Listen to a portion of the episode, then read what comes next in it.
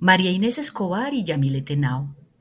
En Cartago, un municipio de bordadoras, viven María Inés Escobar y Yamilet Henao, madre e hija dedicadas a esta tradición que ha sido transmitida entre mujeres por generaciones. María Inés aprendió desde muy pequeña. Le enseñó su abuela, Teresa Incapié, que la ponía a hacer desde sus propias enaguas y combinaciones hasta fundas para sus almohadas y ropa de cama.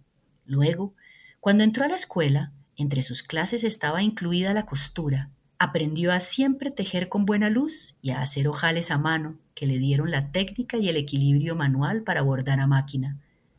María Inés les enseñó lo que sabía a sus cuatro hijas y sería Yamilet quien heredaría su vocación por la artesanía textil. Yamilet nació en Cartago, pero creció en Santa Marta, a donde su familia se había mudado y hecho su vida. Ella no creyó que fuera a volver a Cartago, había estudiado administración de empresas y estaba empezando un negocio agrícola, pero la vida les dio un vuelco. En el 2006 regresaron a Cartago y empezaron de cero. Fue entonces cuando reapareció el bordado. María Inés no había dejado de trabajar con textiles en todos sus años en Santa Marta. Confeccionaba prendas por encargo, pero había dejado el bordado a un lado para trabajar con su máquina de coser.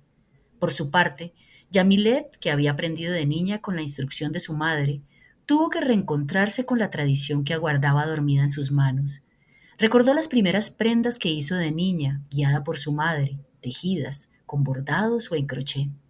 Lo primero que María Inés les enseñó a sus cuatro hijas fueron las puntadas de cordón y cadeneta. Después pasaron a la puntada mordida y el rococó. Al regresar a Cartago, buscando a qué dedicarse, ambas volvieron al bordado y sus técnicas. Está el calado, que consiste en abrir huecos en la tela para crear motivos. El recamado, en el que se cose pedrería a las prendas. El patecabra, en el que se suspende un dibujo trazado con un cordón y se une con hilos. Las randas, con las que se dibujan líneas en la tela. Y las más de 120 puntadas que existen para bordar motivos. A Yamilet, el bordado le ayudó a tramitar el duelo por el que estaba pasando en ese momento. La comunión de las mujeres alrededor de los hilos, tambores y agujas le resultó sanadora y nutritiva, pues de las mujeres con las que se reunía aprendía sobre nuevas puntadas o maneras más efectivas de usarlas. Se sorprendió al darse cuenta de que ya sabía bordar y gracias a la compañía y dirección de su madre decidió dedicarse a ese oficio y seguir explorando. Hoy en día cada una tiene su propia marca, pero siguen trabajando de cerca.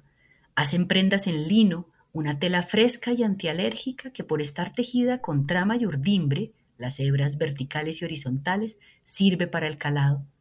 Ambas hacen parte de la corporación BIC Puntadas del Sol, en la que junto a ocho talleres producen prendas y las exhiben en ferias.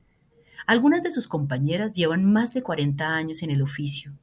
Además, desde el 2018, Yamilet representa al gremio ante la Secretaría de Cultura, desde donde han podido hacer el Plan Especial de Salvaguarda del Bordado, reconocerlo como patrimonio cultural y actualmente trabajan por una política pública que cobije su oficio.